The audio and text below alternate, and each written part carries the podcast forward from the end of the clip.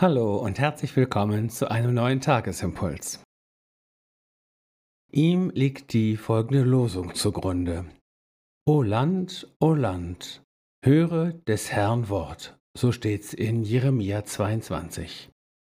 Der Lehrtext dazu aus Matthäus 10. Jesus spricht, was euch gesagt wird in das Ohr, das verkündigt auf den Dächern. Wie ein Fanfarenstoß, wie ein Weckruf klingen die Worte des Propheten Jeremia heute in der Losung, wie eine Warn-App, die unübersehbar und unüberhörbar auf unserem Handy aufleuchtet. O Land, o Land, höre des Herrn Wort. Alle Zurückhaltung legt der Prophet ab. Er steigt den Leuten aufs Dach, wie es der Lehrtext sagt. Worin findest du dich wieder?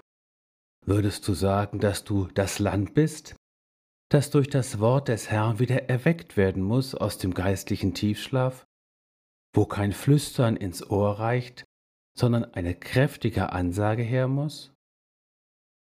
Oder würdest du sagen, dass du ganz Ohr bist und die leisen und geheimnisvollen Töne des Heiligen Geistes aufnimmst wie ein Sonar, dass du ein Lauschender oder eine Lauschende bist?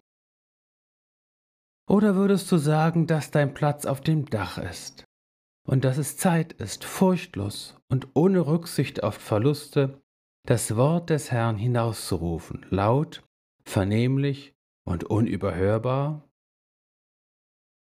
Wie dem auch sei, wir brauchen es, dass das Wort des Herrn uns neu trifft und erreicht und uns selbst zum Sprachrohr macht.